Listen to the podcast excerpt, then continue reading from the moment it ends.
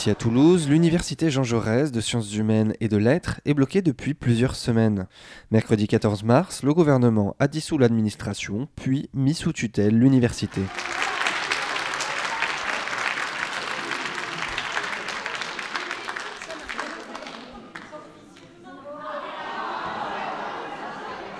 Euh, du coup, je viens aussi répondre à la précédente intervention de madame qui s'en va. Ben oui, je suis étudiante en L2 à l'université. Les blocages, ils ont commencé surtout par rapport euh, au projet de loi de fusion, donc par rapport à une lutte qui était plutôt locale, qui concernait vraiment l'IDEX, euh, la fusion des universités de Toulouse, le projet UT. Et du coup, ça a commencé euh, après les vacances de Noël en janvier-février.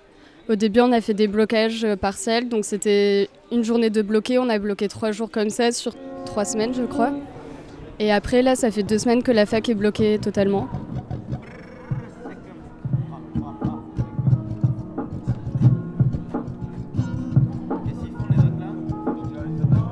Alors je suis Pierre Vandelakis, je suis enseignant-chercheur ici euh, à l'UT2J, enseignement euh, fac du Mirail. D'ailleurs, je précise que je suis aussi euh, directeur adjoint de département et donc ce que je vais raconter aujourd'hui est en mon nom propre et pas au nom de ce département. Il faut comprendre que ce projet de fusion, euh, c'est un document de 50 pages qui aujourd'hui se trouve relativement euh, facilement sur, euh, sur Internet, qu'on ne connaissait pas très bien, qu'on n'a à mon sens pas eu trop le, temps de lire et de découvrir. C'est un document dans lequel il est très difficile euh, de rentrer, euh, déjà parce qu'il est bilingue, il y a des parties qui sont en anglais, des parties qui sont en français. Et les parties qui sont en français sont écrites dans, dans une langue euh, qu'on qualifiera éventuellement de novlangue managériale. Et du coup, moi, c'est ce qui me fait dire, et là, c'est c'est ma lecture, que c'est un projet qui est aussi important parce qu'il définit que parce qu'il ne dit pas.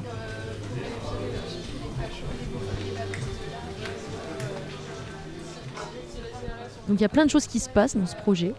Il y a des éléments d'ambition pour les universités, il y a des éléments de redéfinition structurelle. Donc pour parler beaucoup plus précisément, euh, c'est la fusion euh, de plusieurs universités, donc euh, nommément l'UT2J, l'Université Toulouse-Jean Jaurès, l'UT3, donc Paul Sabatier, l'INSA et l'INP.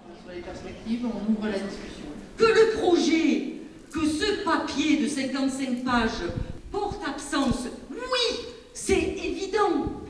Mais que de là, on vient de dire à des personnels d'ici qui sont contre les personnels BIATS avec qui ils bossent au quotidien, là je dis non. Et à l'issue de cette fusion, euh, nos universités perdraient leur personnalité juridique, c'est-à-dire qu'on ne serait plus des, entités euh, autonomes, mais on serait euh, rassemblés sous un grand chapeau qui serait l'université de, Toulouse.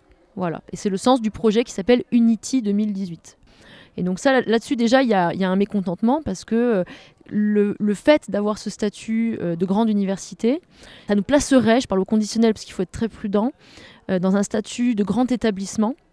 Et le fait d'avoir le statut de grand établissement, dans ce que j'en comprends, nous fait échapper au code de l'éducation. Et le code de l'éducation aujourd'hui, c'est ce qui garantit un certain nombre de choses, dont des statuts euh, des employés dans l'université, mais aussi les droits d'inscription. Enfin voilà, il y a tout un ensemble de choses. Le président, quand il a été élu, donc je sais plus en quelle année c'était, le projet de fusion était déjà un peu, avait déjà commencé à être construit, même si le Mirail l'avait pas rejoint.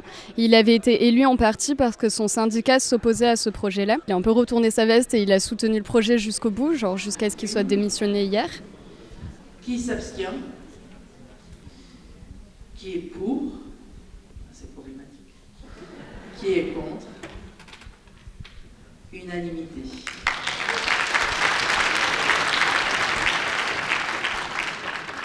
un peu différent, c'est-à-dire que euh, le président n'a pas démissionné, il a été démis de ses fonctions, le CA n'a pas démissionné, il a été dissous. Parce que du coup, c'est pas la direction qui reconnaît que là, maintenant, elle a été incompétente, c'est le ministère qui reconnaît que la direction a été incompétente, ce qui est un petit peu différent. Et le ministère a du coup placé, en lieu et place de notre conseil d'administration euh, et de notre présidence, une administration provisoire, l'administrateur provisoire étant euh, Richard Lagagné, Nous sommes allés à la rencontre de l'administrateur Richard Lagagné. C'est dans les laboratoires de recherche de l'université que se tient la conférence de presse pour son arrivée. Oui, tout à fait. La situation est complexe, c'est le moins qu'on puisse dire. Ben, écoutez, j'ai rencontré euh, les tout premiers euh, collègues de l'intersyndicale de manière à ce qu'on puisse avoir euh, très rapidement un point de situation ensemble, qu'on puisse partager un certain nombre de choses, qu'on puisse voir aussi quelles sont les, les situations extrêmement bloquantes liées au conflit et essayer de voir un tout petit peu aussi quelles pourraient être les pistes pour euh, sortir de la crise, bon, sachant qu'il y, y, a des sujets euh, effectivement extrêmement, euh, extrêmement prégnants qui mobilisent forcément beaucoup de monde et on peut le comprendre. Là où je pense qu'il y a un sérieux problème, c'est qu'aujourd'hui, il y a des gens qui s'organisent contre nous et ces gens-là, ce sont nos collègues et, et nos étudiants aussi qui s'organisent contre nous. Et ces gens-là, ils créent donc un groupe Facebook appelé Mobilisation Université Donc euh, moi je suis Américo Mariani, je suis vacataire en sociologie, euh, je suis docteur en sociologie et donc vacataire enseignant en sociologie au département euh, de sociologie du Mirail. Ça fait 7 ans que j'exerce l'enseignement et je fais de la recherche, on va dire, en freelance à côté. Je suis enseignant-chercheur, donc précaire. Et qui publie ce type de poste.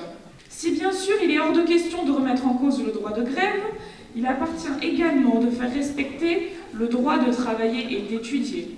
Il semblerait que suite à un accord passé entre la présidence de l'université et les syndicats, les grévistes ne se voient pas appliquer la règle de base du droit de grève, à savoir, en l'absence de travail, la non-rémunération, avec comme conséquence un renouvellement sans fin de cette situation mettant en péril l'année universitaire pour les étudiants.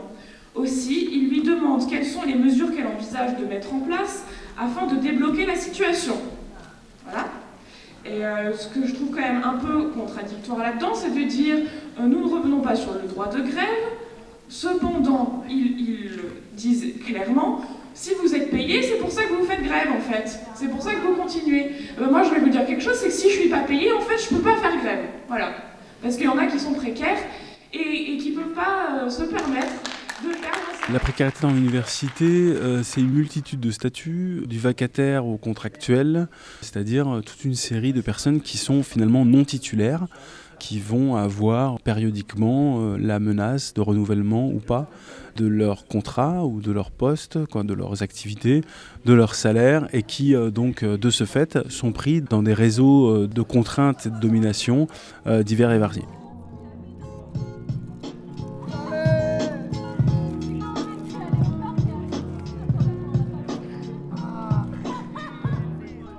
C'est assez compliqué la question du financement parce que pour nous faire entre guillemets passer la fusion et nous convaincre en fait de marcher dans le sens de la fusion, on nous a dit euh, si vous dites non à la fusion, probablement qu'on perdra l'IDEX. L'IDEX, c'est un label qui amène avec lui tout un ensemble de financements. Pour l'IDEX, si on vous donne le label d'excellence, et puis ça s'accompagne de, de, garanties. Par exemple, on va vous donner des crédits à tel taux. Je suis enseignante-chercheuse en art de la scène à l'université de Toulouse-Jean Jaurès. Sauf que c'est aussi un extraordinaire levier de négociation, mais en fait de pression, pour faire aller la recherche dans le sens où on veut qu'elle aille. Clairement, la victoire, c'est euh, l'échec du projet IDEX. Il semble qu'on peut s'attribuer cette victoire dans la mesure où il a été clairement dit par le jury IDEX que euh, le manque d'adhésion euh, au projet par les personnels de l'université posait problème.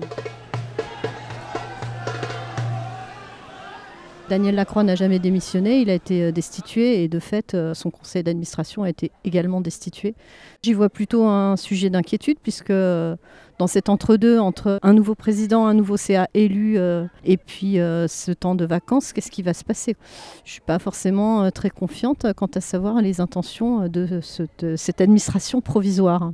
Sur les questions de fusion euh, qui étaient euh, aussi un des verrous euh, très durs, de façon évidente, le fait qu'il y ait une dissolution des instances et le fait que le, président de l'université soit démis de ses fonctions euh, stop net le processus en question et la clarification se fera à travers le processus électoral qui, je l'espère, se, se fera très vite. Euh, parce qu'il faut absolument que les instances de l'établissement euh, puissent à nouveau fonctionner euh, de manière à ce que nous puissions prendre un certain nombre de décisions. La proposition, c'est l'AG réaffirme la nécessité de construire rapidement une plateforme. Certains euh, préconisant euh, des élections plus tardives, euh, en septembre-octobre. Ça pose énormément de difficultés pour la rentrée universitaire à venir. Je ne pourrai pas prendre de décision en matière de calendrier universitaire parce que ça doit être validé par les instances. Unanimité. Je milite et on en a aussi discuté avec les étudiants pour un calendrier séquencé euh, des élections où on aurait des élections vers la fin mai pour euh, les étudiants et vers la mi-juin pour euh, les personnels, BIATS et enseignants-chercheurs, de manière à ce que dès le début juillet, on puisse élire un nouveau président. On a l'impression d'un mouvement qui est, qui est cristallisé sur un, blocage, alors que ce n'est pas le cas. Il y a des questions de fond qui sont en train d'être traitées et il faut vraiment les comprendre pour percevoir ce qui se passe sur, sur ce campus.